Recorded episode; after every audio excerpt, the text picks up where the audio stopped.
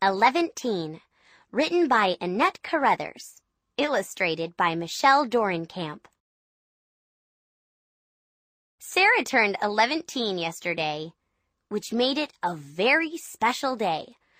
A person can turn eleventeen only once, and most people never turn eleventeen at all.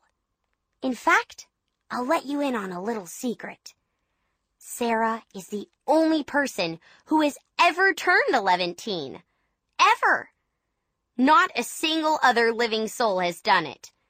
Not a single other dead soul has done it either. You're probably wondering how Sarah accomplished this rare and extraordinary feat. This, of course, is that story. I'm bored, said Sarah as she walked into the kitchen for breakfast one Saturday morning. Would you like to invite a friend over? asked her mother. No, said Sarah. That's not the problem. I'm bored being ten. well, your birthday is only a few weeks away, said her mother, so you won't have to be ten much longer. I'm bored being eleven, Sarah said. You've never even been 11, interjected her big sister Kate, entering the room. I guess you want to be a teenager, just like me. I want to be like you about as much as I want to be a snail, Sarah retorted, proud that she could think of a comeback so quickly. Well, that's funny because you are as slow as one, said Kate. Uh-oh.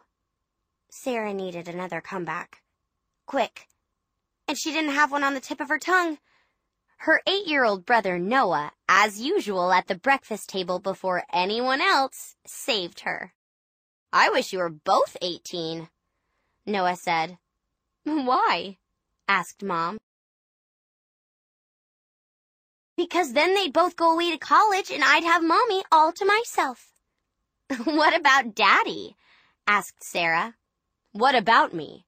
Dad said as he walked into the kitchen, opening the newspaper and not looking where he was going. Noah smirked and humphed, as if to say that everyone knows dads are not nearly the problem that big sisters are. Sarah's bored being ten, Mom said to Dad. He looked up and noticed everyone looking at him. Well, her birthday is only a few weeks away, he said brightly as if he were sure he had this one figured out. She won't have to be ten much longer, he concluded. We've been through that, Sarah and Kate said in unison. Oh, Dad said. So what's wrong with being 11? It's too far away from 18, said Noah. So what's the big rush to be 18? asked Dad, clearly confused. Oh, never mind, Sarah said, getting up from the table. Aren't you going to eat your breakfast? Mom asked. I'm not hungry, Sarah said. Right, piped in Kate, her voice dripping with adolescent sarcasm. She's too busy being bored to be hungry. Kate, you're being mean, said Sarah, storming out of the kitchen. As she left, she heard her father say for the millionth time, Kate, be nice to Sarah. Sarah went to her room. She needed some silence, some time to think. She had to admit that anything that ended with teen sounded better than anything that didn't. Eleven isn't bad, really. At least it has more than one syllable. But then Sarah realized she'd have to spend a whole year being 12. And 12 sounded just awful. Nothing very exciting could happen to someone called 12, she supposed. She needed to be a teenager, but that was too far away even to think about. It was a dilemma, no doubt about that. Whenever Sarah had a dilemma, her father would tell her to weigh the facts. She was never sure whether he was kidding or thought dilemmas really could be solved by putting facts on some kind of scale. Anyway, she'd never weighed the facts. But then she'd never solved any dilemmas either. Maybe there was something to Dad's advice. Sarah took out her drawing pad and two colored pencils. She decided a table would be her scale to weigh the facts. The first column was labeled being a teenager and was in lavender because it would be wonderful to be a teenager. The second column was labeled being 11 and was in royal blue because the color was full of possibilities. The whole rest of the page was blank. Sarah started thinking about teenagers and 11 year olds so she could decide what to write. She wanted to list all the good things about being a teenager and all the good things about being 11. She could then compare the good things about each age and see which was better. The first thing she put in the teenager column was, can go to mall by myself. That was a good one because Sarah most definitely could not go to the mall by herself. She kept making entries, and finally, the table looked like this. Being a teenager. Can go to mall by myself. Can babysit to earn money. Being 11. Can walk to park with Alika. Can babysit for Noah. Sarah started to think about what she'd put in the being 11 column. Now that she was turning 11, she would have more responsibility for herself and others. She and Alika, her best friend, would be able to jog down to the park to play soccer. They could go anytime they wanted, as long as it was before dark and they told their parents where they were going. Sarah was a good athlete, one of the fastest kids in class and great at the standing long jump. The park was more fun than the mall. But she had been dying to go to the mall by herself.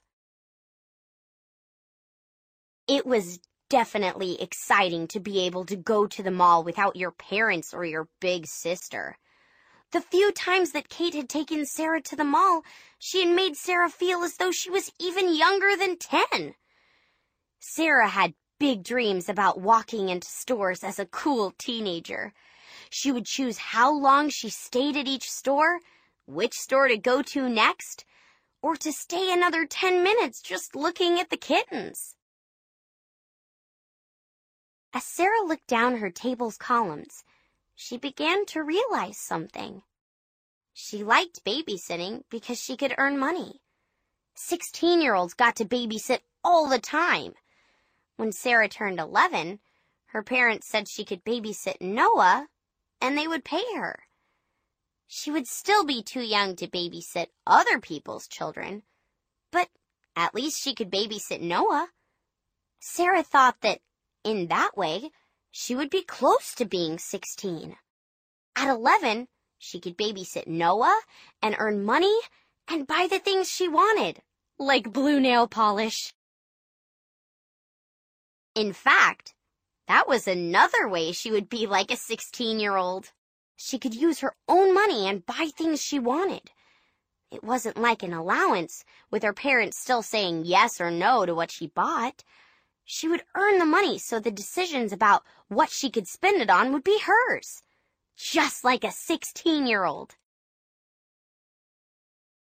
Sarah completed the last line in the table can spend my money on what I want. Then it was there, in lavender and blue. At 11, she would be a whole lot closer to being 16 than she was at 10. Actually, if you look at it one way, 11 was only five words away from 16. That's when it dawned on her. Eleventeen! That's what she would be. Like a teenager. Responsible, able to earn money, and make her own decisions about how to spend it. But not yet a teenager in years. Besides, she thought, it's more important to act older than to be older. Her dad was right. When you have a dilemma, all you have to do is weigh the facts. Sarah knew people might ask her what she meant when she told them she's eleventeen, but that was no problem. She would tell them, Oh, someday you'll find out when you're eleventeen. but of course they wouldn't, because no one had ever been eleventeen before. And probably no one would ever be again.